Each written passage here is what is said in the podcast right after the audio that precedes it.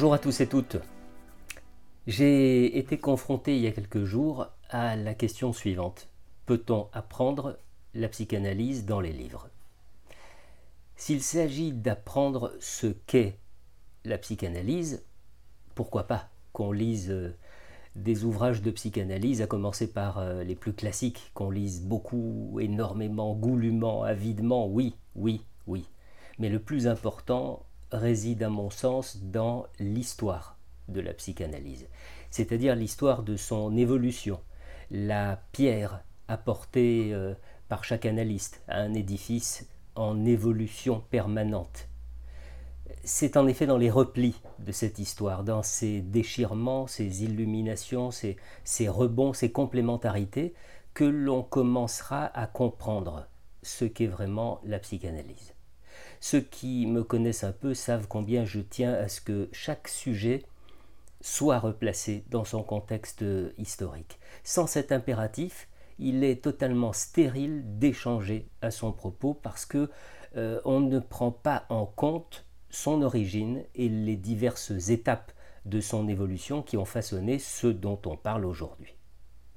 En psychanalyse, la première chose peut-être à savoir, c'est qu'il n'existe pas un savoir analytique.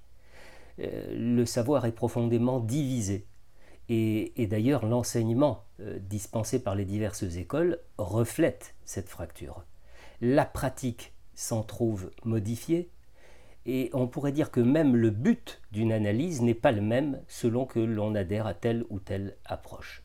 Ce qui transcende le savoir, l'apprentissage quel qu'il soit, ce qui transcende la théorie, c'est l'être du psychanalyste, c'est-à-dire sa façon d'être en présence du patient. Donc déjà, déjà admettre que la théorie psychanalytique reste inachevée, qu'elle est en permanente construction. Qui plus est, comprendre que le savoir analytique n'est même pas scientifique, c'est-à-dire qu'il n'est pas euh, reproductible comme un phénomène physique pourrait l'être. L'ingurgitation d'une somme d'ouvrages de psychanalyse ne fera donc jamais un psychanalyste.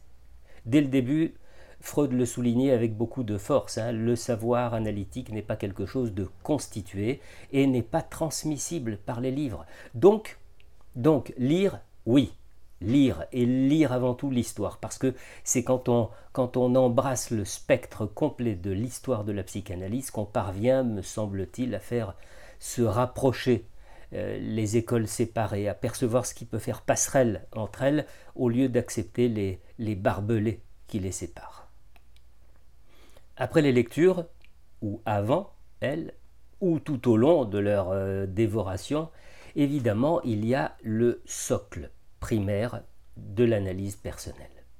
Sans elle, inutile de se raconter des histoires hein, ou de raconter aux autres. Celui qui se dirait psychanalyste sans avoir parcouru lui-même le chemin serait un imposteur. Parce que si la théorie est essentielle, l'analyse personnelle, c'est ce qui lui donne vie, ce qui l'incarne. Voilà. Sans elle, comment valider la théorie? Comment la mettre à l'épreuve du réel? Et puis, après l'analyse personnelle, ou souvent pendant les derniers temps de celle-ci, vient la supervision, cet accompagnement indispensable qui permet aux jeunes analystes de, mettre le pied à l'étrier et de se tenir en selle le plus droit possible, sous la surveillance bienveillante et attentive du superviseur. Enfin, enfin pour l'analyste vient une double séparation. D'abord, la séparation d'avec l'analyste, qui est loin d'être un événement anodin, mais dont il n'est pas utile de parler, tant elle est vécue euh, par chacun d'une façon singulière. Et puis, et puis, au fur et à mesure que l'analyste reçoit ses premiers patients, survient une deuxième séparation, celle d'avec la connaissance engrangée sur la psychanalyse.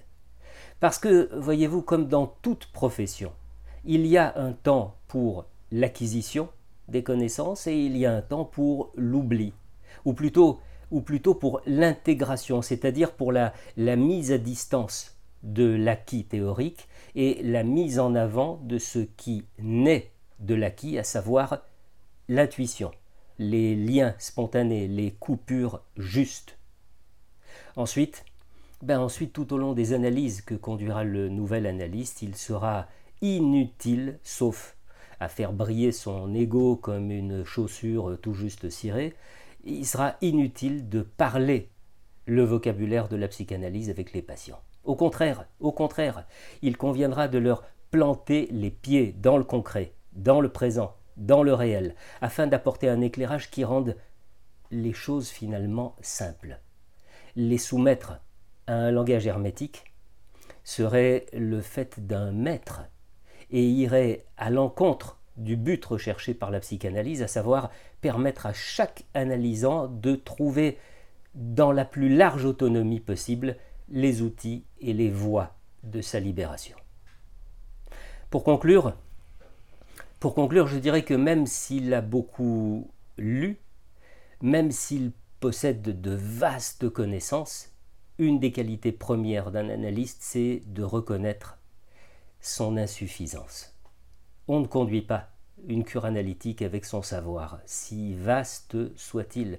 On ne s'enferme pas dans, dans la tour d'ivoire d'un dogme hors duquel il n'y aurait point de salut. On n'impose pas à l'analysant un savoir ou un langage qui, l'amoindrit, ou qui fait pour lui euh, énigme et qui le freine.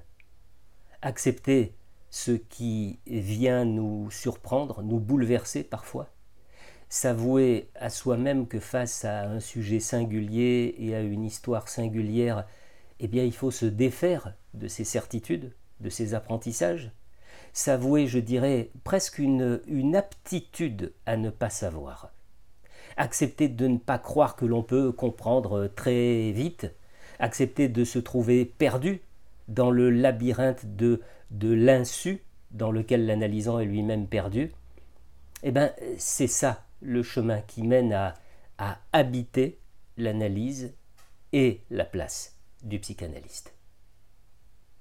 À bientôt